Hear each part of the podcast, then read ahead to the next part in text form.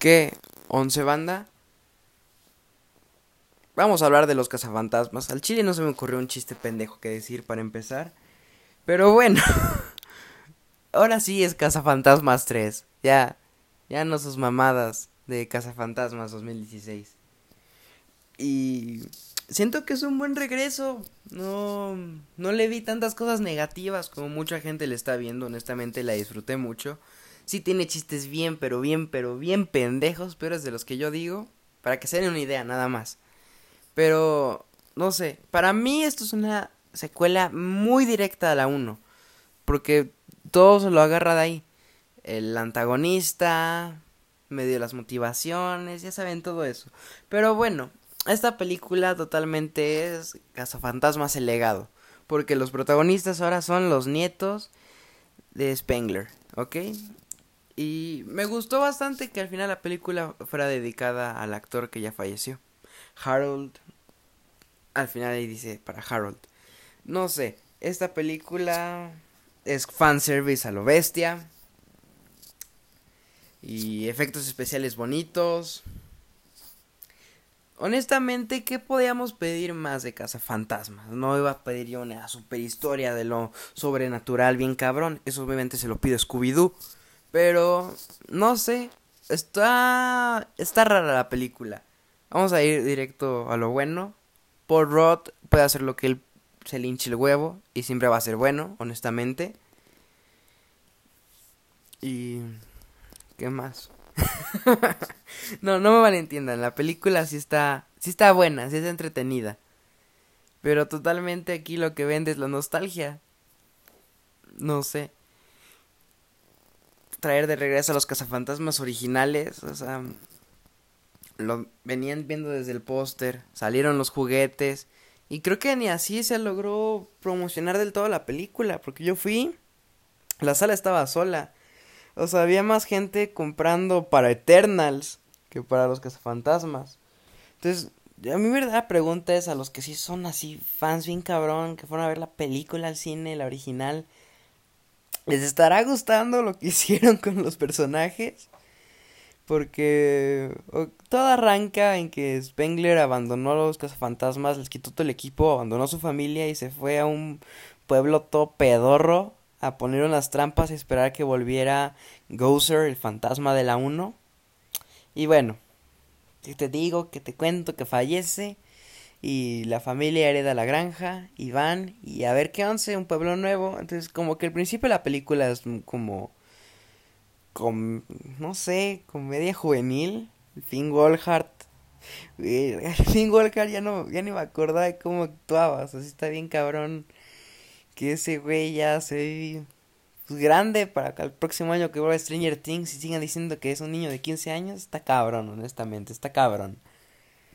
Pero decía, pues es algo ese güey, que ligando, o sea, siento que la película tiene un ritmo muy bueno, ¿saben?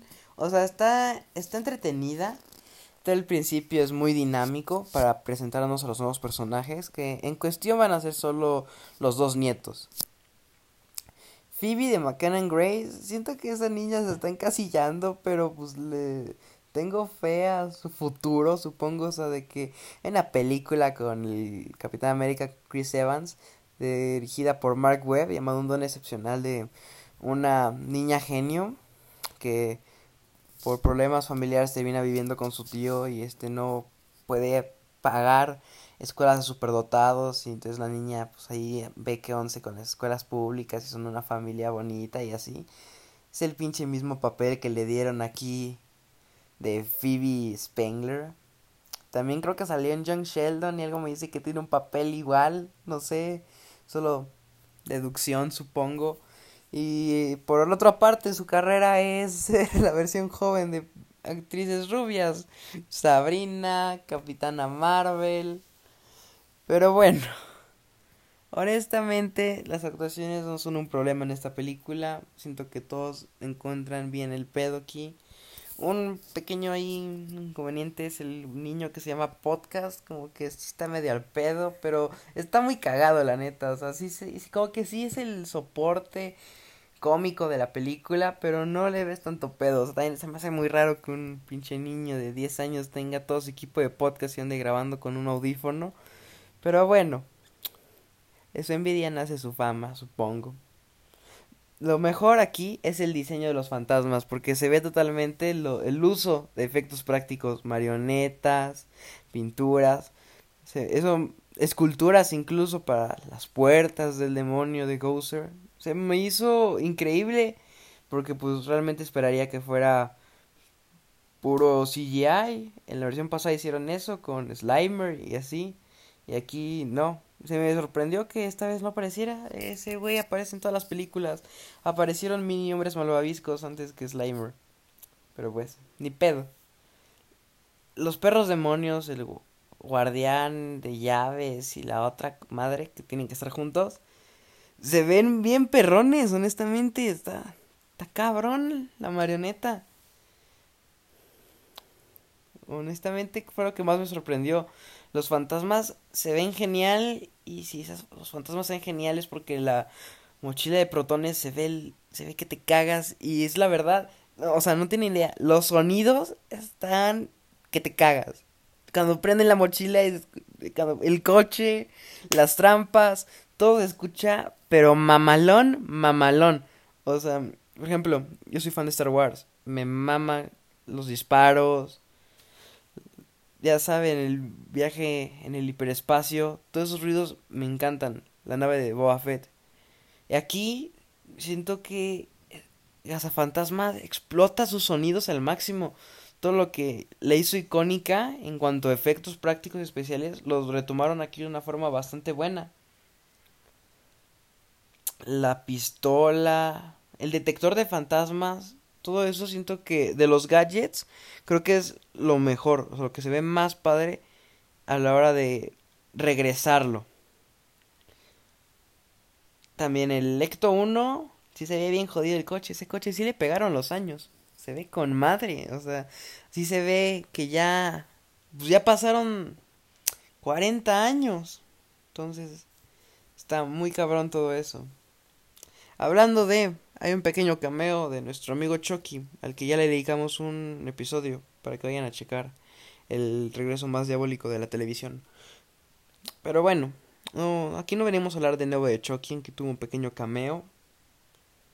Ah, porque hablando de cameos, las escenas créditos están de que, güey, qué pedo. O sea, la segunda, no sé, me emociona, me emociona un poco la segunda, pero no voy a tener mucha fe. Honestamente, yo siento que Sony sí sí se va a armar en aprovechar lo más que pueda al cast. Y que Bill Murray no se enoje y siga firmando contratos a diestra y siniestra para aprovechar mínimo una película más, honestamente. Lo que me emociona. Siento que esta película sirve muy bien para darle una conclusión, bueno, una conclusión extra a lo que pasa. Es que pues, yo siento que en la 2 pues ya tenían conclusión salvaron el mundo, fin se acabó, vivieron felices para siempre. Y aquí, o sea, como que esta película no es necesaria, pero sientes que no está de sobra. Honestamente es un final, un final bueno que podría dar inicio, pues ahora sí que un nuevo comienzo.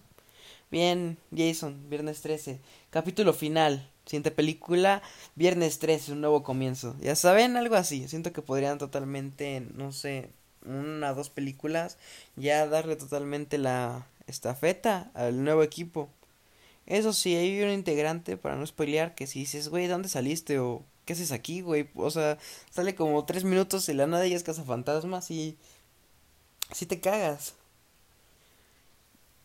Pero bueno, esta película realmente siento que la historia está medio pedorra. totalmente están agarrándose de lo más que puedan de la 1. Pero les digo, la, la disfrutas tarde o temprano. Honestamente, no, no hay tantos pedos en a todos de regreso. Y miren, si Sony está haciendo Spider-Man, ojalá y salga igual de bien que esto. Algo que hasta me hizo raro es que todos los morrillos no supieran quiénes son los cazafantasmas. O sea, el Finn Wolfhard encuentra el Ecto 1, lo arregla y se lo lleva a dar el rol y encuentra a su hermana y dice, nuestro abuelo era un cazafantasmas. Y güey, ¿a poco? O sea, güey, le paraste el pinche carro que trae el logo, güey, lo reparaste y viste que traía sirenas, un pinche cañón de artillero, o sea, un chingo de mamadas. Y no te diste cuenta que era un pinche cazafantasma tu abuelo. No digas mamadas, Mary Jane. O sea, no sé. Me hubiera gustado ver más como legado de los cazafantasmas. Como, no sé, ver a algún anuncio, un logos en las paredes, como murales, algo que diera más en cuenta que en ese universo los cazafantasmas crearon un verdadero impacto, mínimo en Nueva York, ¿saben? Y aparentemente aquí lo único que los conoce es Paul Rod, que se emociona al ver la trampa.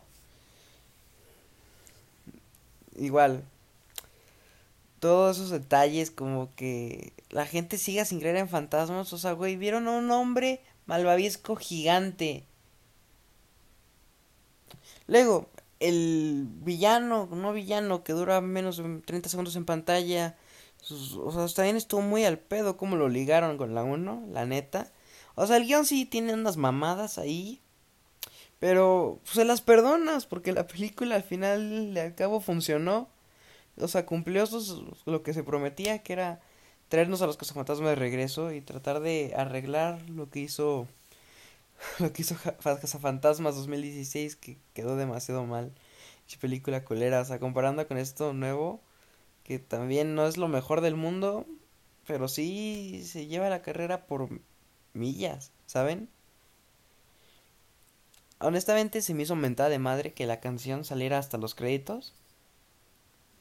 Y les quiero decir, no es spoiler, pero para que no se den la idea de que cuando salen en traje todos suenen cazafantasmas. Sale hasta los pinches créditos. Pero bueno, ya que. Y honestamente esto sí hizo mucho de referencias. Guiños, easter eggs. De que el edificio. El teléfono rojo. Todas esas cosas. También qué sorprendente que en 40 años no hayan cambiado de número. O sea, supongo que su proveedor tenía buenos descuentos, no sé, supongo un buen contrato tenían ahí con Telmex esos güeyes. Telmex, patrocínanos, haz paro, güey. Pero bueno, no, no, no, no nos desviemos pues, buscando patrocinadores. ¿Qué más les digo? También les digo, toda la secuencia de cazar fantasmas, toda la cacería, padre, se ve genial. O sea, honestamente, los efectos visuales de la película sí te dejan atónito les digo, todo en cuanto a lo técnico, yo siento que está bastante bien. De que se podrían pulir algunos fantasmas, se podrían pulir, porque hay muchos que se ven solo como una mancha azul ahí flotando raro. Y otros que sí se ven que te cagas, pero porque ahí te das cuenta cuando es un efecto visual y un efecto especial. Pero bueno, ¿qué les digo? Vayan a ver a los cazafantasmas, no, está, no está mala, la disfrutas, y pues es nostalgia. No hay nada que venda más que la nostalgia. Y Jurassic Park y sus seis películas lo demuestran. Pero bueno, ya saben, está pues, supongo que solo en cines. Y denle una oportunidad. Yo soy Emiliano Moreno, me pueden encontrar en Twitter como guion bajo emi-mo y en Instagram como emi.mo. Ya saben, compartan este programa y esperen muchos más.